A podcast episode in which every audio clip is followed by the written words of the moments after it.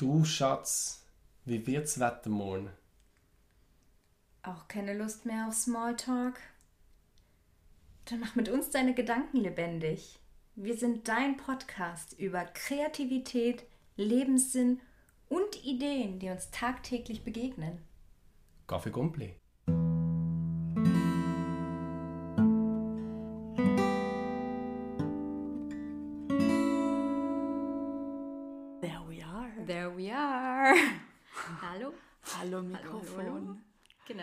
Führen jetzt eine Unterhaltung mit dir.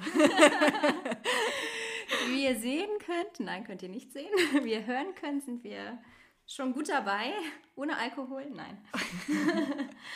ja, also ich sitze hier mit meiner Freundin Annette, jahrelange. Freundin noch aus der Schulzeit. Hallo Annette. Hallo, Florence. Ja, Schön, dich hier zu sehen. seit Jahren Bei mir. sind wir befreundet und ähm, haben alles Mögliche durchgemacht. Und ja, ich freue mich, dass äh, wir jetzt ein bisschen Zeit gefunden haben für ein kreatives Projekt äh, in, um ähm, in unserem After Smalltalk Podcast ein bisschen über das Thema Glück zu sprechen. Oh, was für ein schönes Thema. Ja, das Streben nach Glück. Es geht ja bei uns ähm, hauptsächlich darum, dass man äh, über Dinge spricht, die uns alltäglich immer wieder begegnen, über die wir uns Gedanken machen im Leben. Und ähm, ja, Annette, vielleicht sagst du mal kurz etwas über dich und äh, ja, glaubst du an dem Streben nach Glück? Was, ist, was bedeutet Glück für dich in deinem Leben? Einfach Ja. mal so allgemein, plump. Plump. Ja, also ich bin die Annette und ähm, ja, was mein kreatives Leben angeht, ist sehr vielfältig im Bereich Musik und ähm, Tanz. Also ich spiele selber mehrere Me Melodieinstrumente. Ähm, Geige ist mein Hauptfach. Ich liebe es zu singen. Ähm, bin gerne unterwegs auf verschiedenen Proben mit verschiedenen Menschen, die auch alle sehr, sehr lieb und offen sind. Und habe dann seit einigen Jahren auch ein anderes Hobby entwickelt, nämlich das Tanzen. Auch durch sehr, sehr liebe, offene Menschen. Und da finden wir nochmal ganz tolle Leute. Ähm, ja, und so habe ich eigentlich herausgefunden, was mich selber ausmacht oder was so mein, mein, mein Glücksschatz ist, den ich immer wieder hervorrufen kann. Also so dieses, ähm, worin fühlst du dich gut, wenn du etwas machst, was du liebst? Und das ist bei mir das, das, die Musik oder das Aufgehen in der Musik oder das Musizieren selber oder das Üben, das Voranbringen oder eben das Tanzen mit anderen Menschen. Also ich selber tanze Salsa Bachata und ähm, So wie ich. so wie, so wie Florence auch. Wir sind auch immer sehr, sehr, sehr viel gemeinsam unterwegs und so weiter. Und ähm, naja, und diese, diese ganze Kultur und dieser ganze Rahmen drumherum hat mir eigentlich gezeigt, dass so dieser Gedanke, ich muss jetzt nach Glück streben, dass das eigentlich irrsinnig ist, weil wenn ich, wenn ich etwas zu sehr versuche und allein schon dieses Streben, dann wird es vielleicht schon schief gehen oder vielleicht spanne ich dann zu sehr an und dann ähm, funktioniert es vielleicht nicht unbedingt. Natürlich muss man irgendwie in diesen, in diesen Mut kommen, dass man ähm, Glück hat oder dass man auch erkennt, dass man einfach Glück auch einfach hat und dass man sich Glück auch selbst erzeugen kann. Aber das ist halt eben nicht dieses Streben per se an sich, sondern es gibt keinen Weg zum Glück, sondern glücklich sein ist der Weg. Also, Also- und das ist ja gerade der Moment, der, der dann gerade da ist. Also würdest du sagen, ähm, dass du generell ein glücklicher Mensch bist? Ähm, ich glaube, es wäre falsch, das so permanent zu behaupten, weil ich glaube, wir sind alle menschliche Wesen und ich glaube, alle menschlichen Wesen haben ihre guten und ihre schlechten Seiten oder ihre guten oder ihre schlechten Tage.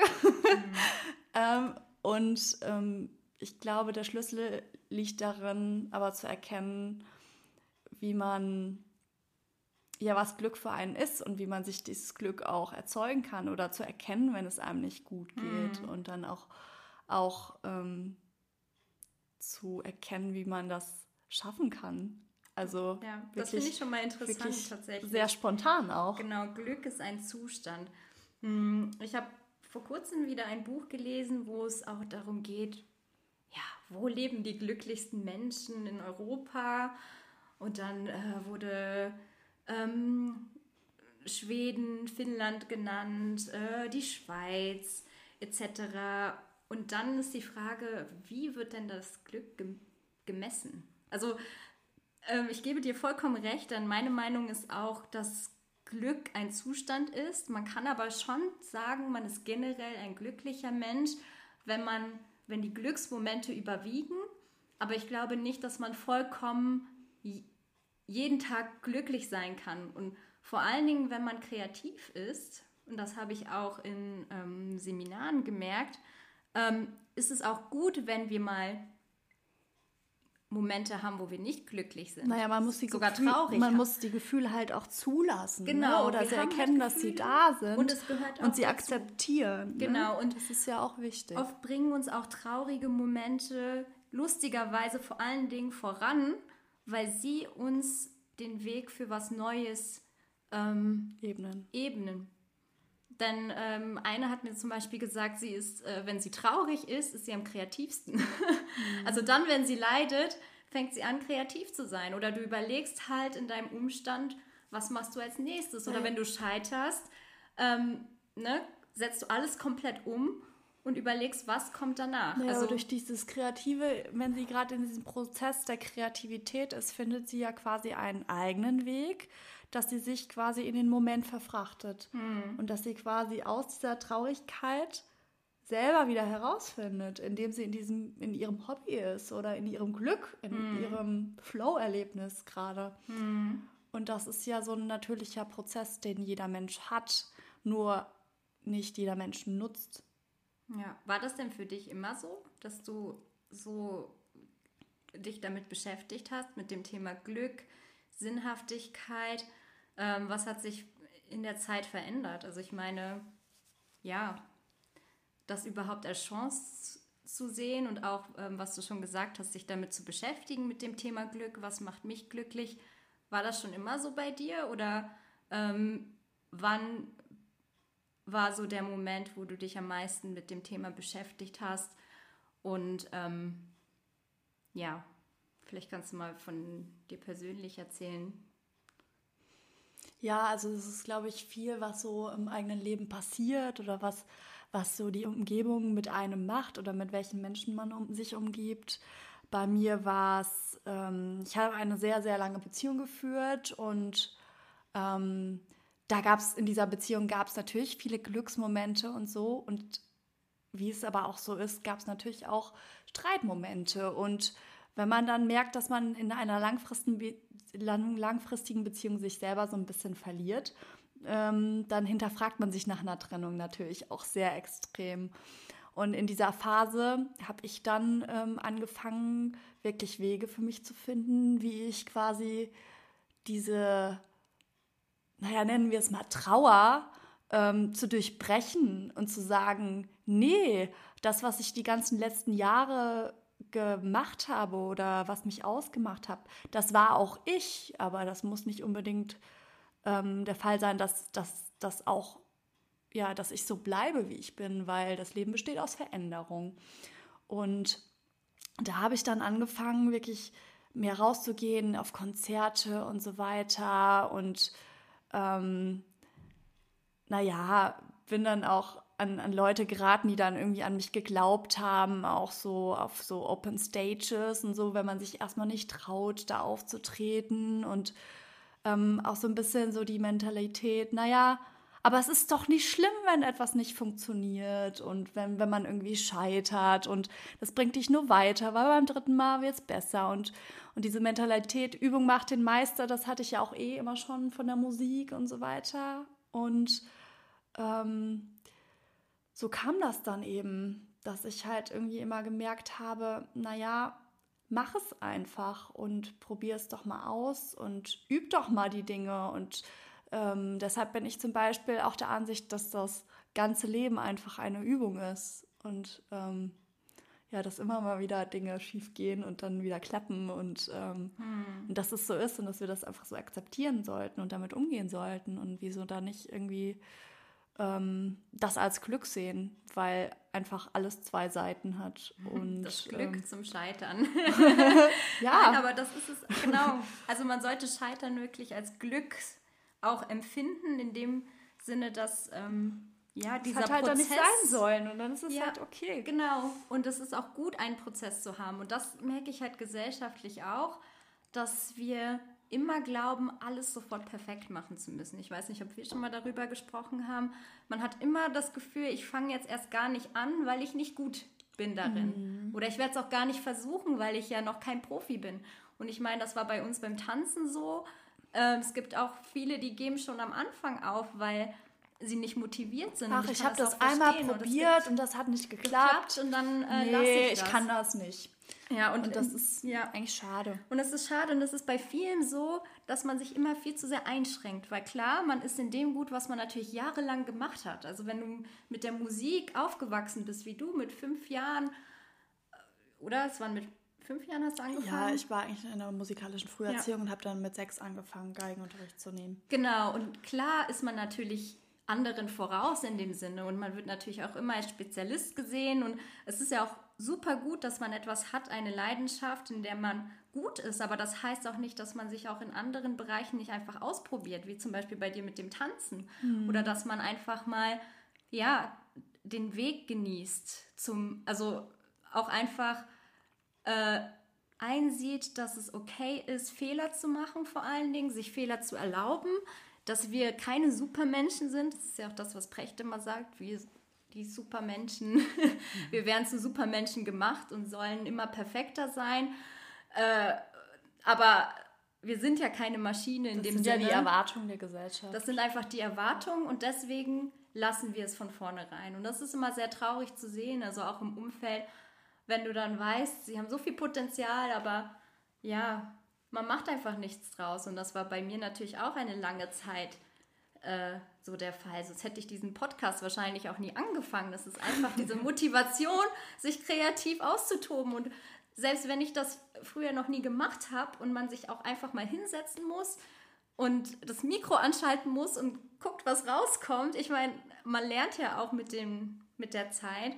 Aber ähm, oft aber sagt auch man sich zu auch, teilen, was man durchmacht oder was man gelernt hat, das ist ja auch einfach ein Fortschritt oder das ist ja etwas, was man gerne gibt. Ne? Und auch das, dass du quasi dadurch auch einfach eine Stimme hast. Mhm. Ne? Das ist ja genau, macht beide deine Seiten Gedanken lebendig. Ja, genau. das ist ja für beide Seiten einfach positiv. Ne? Ja. ja, deswegen ist es auch schön, dass wir darüber sprechen, weil hm, ich glaube, die Sinnhaftigkeit vor allen Dingen ist bei jedem anders und oh, man spricht ja immer über, das, über den Sinn des Lebens. Und ja, irgendwann kommt dann der Moment, wo man sich damit beschäftigt, ob es so sinnvoll ist, was man tut oder ob es einem selbst Sinn gibt.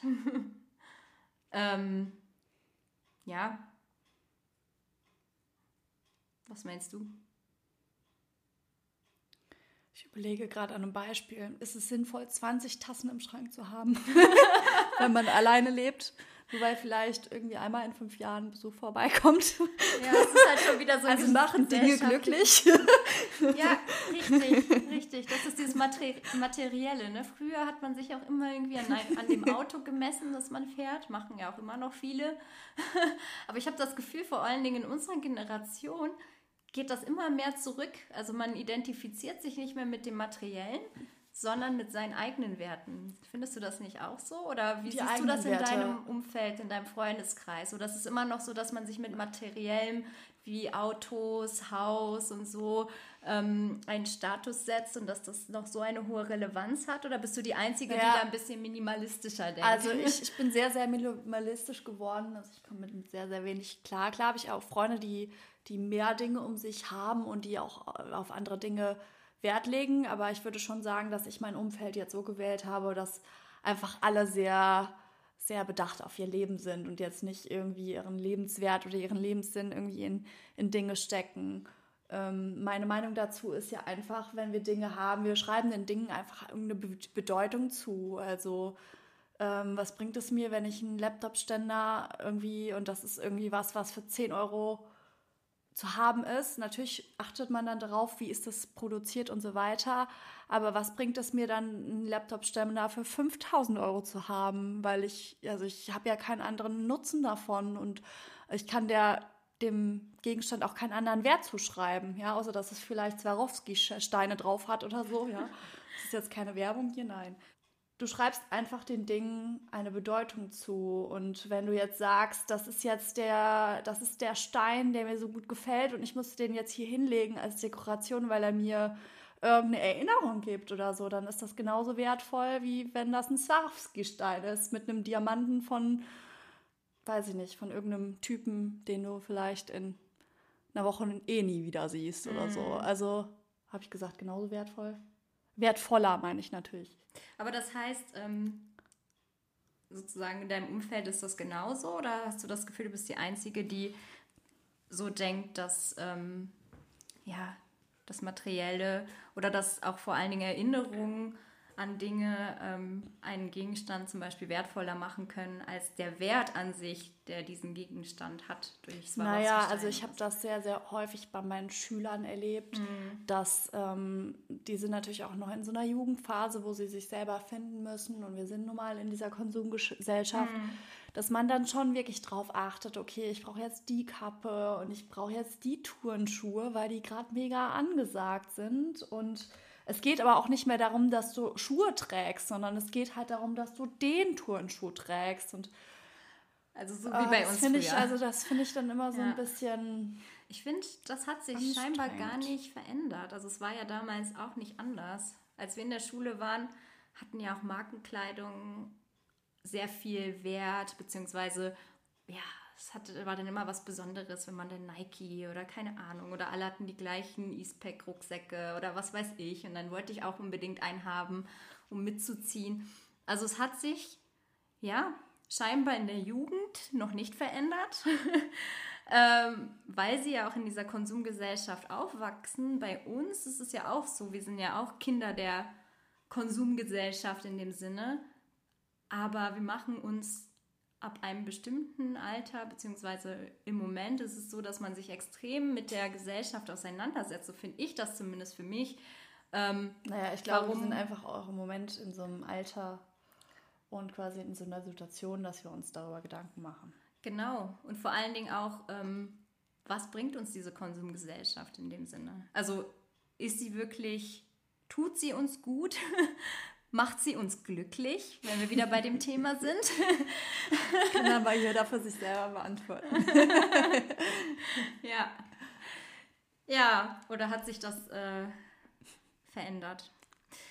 Aber klar, mm, ich, vor allen Dingen, ich sehe in meinem Umfeld, dass sich vor allen Dingen das Minimalistische äh, immer weiter durchsetzt. Aber es liegt wahrscheinlich auch darin, äh, daran, dass ich mich jetzt auch in ganz anderen Kreisen bewege. Kreisen bewege, dadurch, dass ich ja auch nach Lissabon gezogen bin und da ähm, natürlich auch viele Leute aus dem Ausland leben, die natürlich ihre Wohnung aufgegeben haben.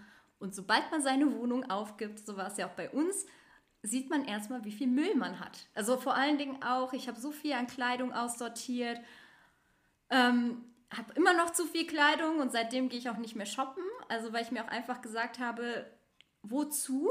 Ja. Wir haben immer noch Kisten stehen, wo ich mir denke, das ist auch so viel, was, was keiner braucht. Also wir haben schon recht viel aussortiert, wo die meisten sagen würden, wir haben nicht viel. Aber ich selber sehe noch nicht, dass wir wirklich minimalistisch leben, sondern meines Erachtens ist es immer noch zu viel. Und das merkt man bei jedem Umzug jedes Mal, dass wir brauchen eigentlich nichts. Und vor allen Dingen, wir haben ja auch erstmal die ersten Monate ähm, nur mit den Koffern gelebt und es hat funktioniert. Ja, und man fühlt sich auch freier irgendwie. Ne? Ja. Die Altklasse ist einfach. Man kann eigentlich überall hin, weil du hast nicht so viel. Das merkst ja. du dann auch, wenn du dann mal mit dem Rucksack reist oder so. Richtig. Man braucht es auch einfach nicht. Ja, und ich finde das auch bei, so, bei Simons Bruder so faszinierend. Der hat ja auch wirklich alles verkauft zum Beispiel. Und ja, dann passen halt nur noch die Drohnen rein, ein T-Shirt, ein Hemd, aber es reicht und man kann damit leben. Also und das ist auch, was du gesagt hast mit den Tassen. Also wenn ich alleine wohne, wofür brauche ich drei, vier Tasten? Ähm, ja. Pass auf, die Aliens kommen vorbei. Und wofür braucht man eine Kaffeemaschine, wenn man alleine wohnt, Annette? Also ich glaube, das ist der einzige Luxus, den ich habe. Tatsächlich, der, das ist noch ein, ein aussortiertes Stück meiner Eltern. Okay, es ist dir verziehen. Ähm, ich, ich meine, ich besitze sonst keinen Fernseher und keine Internetverbindung. Und ich glaube, das ist schon sehr minimalistisch. Also, ja, bei der Internetverbindung würden wahrscheinlich viele Digital Nomads aufschreien. das ist das Einzige, was man immer haben muss, um zu überleben heutzutage. Ja. Ah. Ja. Ja, aber Scherben bringen Glück, ne? Also, wenn 2000 kaputt geht, dann ist mehr Platz für Neues. Also, das kann man ja positiv sehen. Ja. Man muss ja dann nicht weinen, dass man 2000 verloren hat, sondern kann sich auch freuen. man hat Platz für Neues geschaffen. Richtig. ja. Ja, genau. So viel zum Thema Konsumgesellschaft. Das hat ja auch viel damit zu tun, dass wir, ich glaube, das macht uns ja auch so, so, wie sagt man das, nicht wählerisch, ja, es ist schon wählerisch. Also vor allen Dingen, weil du weißt, du kannst, du hast alle Freiheiten, alle Möglichkeiten, du kannst zwischen so viel entscheiden, dass du dann äh, auch selber eigentlich nicht mehr weißt, zwischen was du dich entscheiden musst. Ähm, glaubst du auch, dass diese Freiheit, die wir haben, vor allen Dingen auch in, in dieser Konsumgesellschaft, die äh, freie Wahl in allem, sei es Konsumgüter als auch Männer, zum Thema Partnerwahl. Ja, oder Reisen. Oder das Reisen. Ist halt auch eine Art oder, Flucht einfach. Ne? Genau. Glaubst du, diese Freiheit macht uns glücklich? Die, die Freiheit, dass wir heutzutage, ich meine, wenn man sich unsere Eltern anguckt, für sie war ihr Leben fast wie vorgeschrieben. Oder auch meine Oma, die während des Krieges aufgewachsen ist, da gab es nicht so viel Auswahl. Es gab das Essen, was es gab. Äh, es gab nicht die Selbstverwirklichung, nach der wir heute alle streben. Ähm, das Leben war viel mehr vorgegeben. Glaubst du, dass diese Freiheit, die wir heute haben, wirklich äh, uns glücklich macht? Ähm, ich glaube, es ist eine Frage der Extreme, weil wenn du zu viel hast, dann kannst du alles nutzen, aber dann bist du auch wieder überfordert und dann ist es zu viel des Guten einfach. Und dann ähm, es ist ja dann auch irgendwie eine Alltagsflucht. Also wenn ich mich äh, ab jetzt nur noch mit Männern beschäftigen, da, beschäftige, dann habe ich auch kein Leben. Ähm, andererseits, wenn ich mich nur mit Arbeit beschäftige, dann habe ich auch kein Leben. Wenn ich mich nur mit mich, mir selber beschäftige, habe ich auch kein Leben. Wenn ich fünf Pullis im Schrank habe und das Ziel des Pullis ist, dich warm zu halten, dann ja, würden es auch zwei tun, weil sie halten dich warm. Also es ist, die Wahrheit liegt dann in der Mitte oder in der Balance, wie es oft so ist, einfach. Und ähm, also es ist ja auch nicht schlecht per se Alkohol zum Beispiel zu trinken, nur weil das irgendwie, weil man dadurch in eine Sucht verfallen könnte. Ne? Es ist halt, es liegt am Genuss, also an der bewussten Wahrnehmung des, des ja, des also Qualität statt Quantität. Genau, des, des Objekts oder des, ja, von dem, was du gerade konsumierst konsumierst. Mhm. Ja, ja, ganz interessant. Ich meine, ja, vor allen Dingen Richtung Partnerwahl. Ich meine, es hat sich wahrscheinlich auch schon mittlerweile ausgetindert, aber es gibt aber auch sehr viele Tinder-Babys. Hashtag Tinder-Baby habe ich gesehen. Das ist so der neueste Hashtag. Das sind die Babys, die durch Tinder entstehen. Aber ist es nicht das Gleiche? Sind ja trotzdem da? wertvolle Babys. ich meine, welche Beziehung ist nicht durch Tinder ja. entstanden heutzutage? Also, es gibt genug. Ich meine, es gibt ja Babys, ist auch gar nicht eine Beziehung. Ja. Es sind ja auch durchaus äh, ja, feste Beziehungen und glückliche Beziehungen durch äh, ja, Tinder entstanden. Aber äh, mir geht es eher darum, ist es da auch so? Also glaubst du, dass das vor allen Dingen, dass man ja auch immer weiter swiped und so viele Bilder immer nur kurz hat, die man von den Männern zum Beispiel sieht, ähm, und dann anfängt mit denen zu schreiben, dann schreibt man mal mit vier parallel, dann sortiert man den einen schon wieder aus, weil er irgendwie wenig antwortet oder nicht gleich super intelligent antwortet oder ähm, spürt man da schon dieses Konsummäßige? Ja, so wir nach sind dem halt Motto, ich Wegwerfgesellschaft Genau, einfach. dann Es ist der eine schon Der weg. Mann ist halt eigentlich kein Pappteller, aber ähm, Aber so wird es doch so um. dargestellt, oder? Also Frauen ja, genauso Ja. in dem Sinne bei Tinder. Aber das, also, das ist ja auch wieder das Extrem. Ich glaube, das kippt auch. Und ich glaube, deswegen haben die Leute auch einfach keine Lust mehr darauf irgendwann. Und Hm. dass irgendwie nur noch die Zeit kommen muss, dass die Leute auch einfach ein bisschen mehr rausgehen und sich ein bisschen mehr trauen und über ihren Schatten springen und auch Leute wieder so ne? Leute wieder ansprechen, aus ihren sozialen Ängsten rauskommen, weil ja irgendwie alles nur über die digitale Ja. Medien ging. Und dass man da auch einfach eine Offenheit ähm, entwickeln muss. Und dass, glaube ich, vielleicht dieses, dieses, diese Entwicklung so sein musste, damit die Leute auch erkennen, auch ist ja alles ganz, ganz praktisch hier mit Social Media und immer digital und so weiter. Aber irgendwie so auf Dauer ist es auch nicht. Also das ist Teil des Prozesses und das ist auch wieder eigentlich dieses Scheitern dieses Prozesses, was eigentlich Glück ist, weil wenn es wirklich so eintrifft, dass die Leute wieder mehr rausgehen und diese Offenheit entwickeln, es ist ja dann auch wieder positiv. Vor allen Dingen glaube ich auch, dass Leute positiv darauf reagieren. Also würdest du jetzt heute auf einen Kaffee auf der Straße eingeladen werden, würdest du wahrscheinlich viel mehr ja sagen, Ja. weil du es einfach wertschätzt, dass sich jemand traut, dich anzusprechen, da das Mhm. ja heutzutage kaum noch passiert. Genau, wo es früher vielleicht so war, ach nee, das ist jetzt schon wieder der Dritte, der mich anspricht. Genau, aber wenn man es halt einfach nicht abgesagt. kennt. Genau. Und das ist natürlich dann noch was Besonderes. Und ja, man merkt ja auch schon. Ähm, hm. Danke. Ja, man, wir reden ja auch einfach nicht mehr miteinander. Also man fragt ja auch nicht mehr nach dem Weg. Das macht ja dann Google. Genauso, wenn man jemanden toll findet, würde man ihn auch nie ansprechen. Wenn du einen Wunsch frei hättest, was würdest du dir wünschen? Für mich wäre es mehr Solidarität.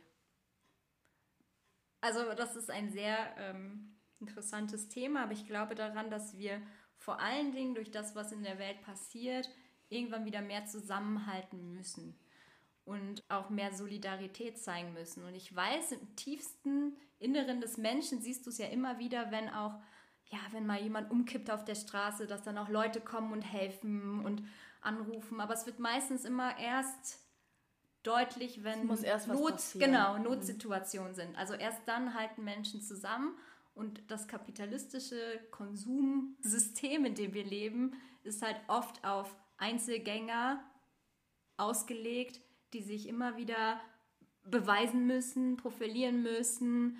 Es- Der eine ist besser als der andere. Es ist halt immer dieses Aussortier, Dieser Selektionsprinzip. gegeneinander und nicht dieses Genau. Miteinander und dieses Akzeptieren, dass derjenige, der, derjenige andere auch einfach so ist. Ne? wie er ist. Und er dass auch ist. jeder seine eigenen Ticks hat. Jeder ist irgendwie individuell und man muss das fördern.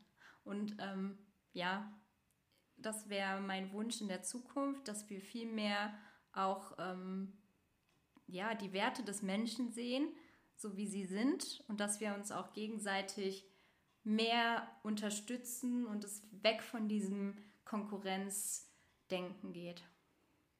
Wie ist es bei dir? Das ist doch ein schöner, schöner Wunsch. Ja, vielleicht hast du auch noch einen für die Welt. Ja, ich würde mir ja, Anerkennung jedes Menschen wünschen, dass jeder den anderen Menschen so anerkennt, wie er ist, auch mit Fehlern und Macken. Und klar kann jeder Mensch an irgendwas arbeiten und so, aber ich glaube, viele Menschen tun es auch nicht, weil ihnen dieser Zuspruch fehlt oder diese Anerkennung. Und wenn wir die erstmal geben, dann ähm, könnte der eine oder andere Mensch zu seinem Glück finden. Ja, sehr schön, Annette. Dann bedanke ich mich bei deinem, dass du dieses, äh, diesen Podcast mit mir aufgenommen hast. Ja, und danke fürs Zuhören. Bis bald.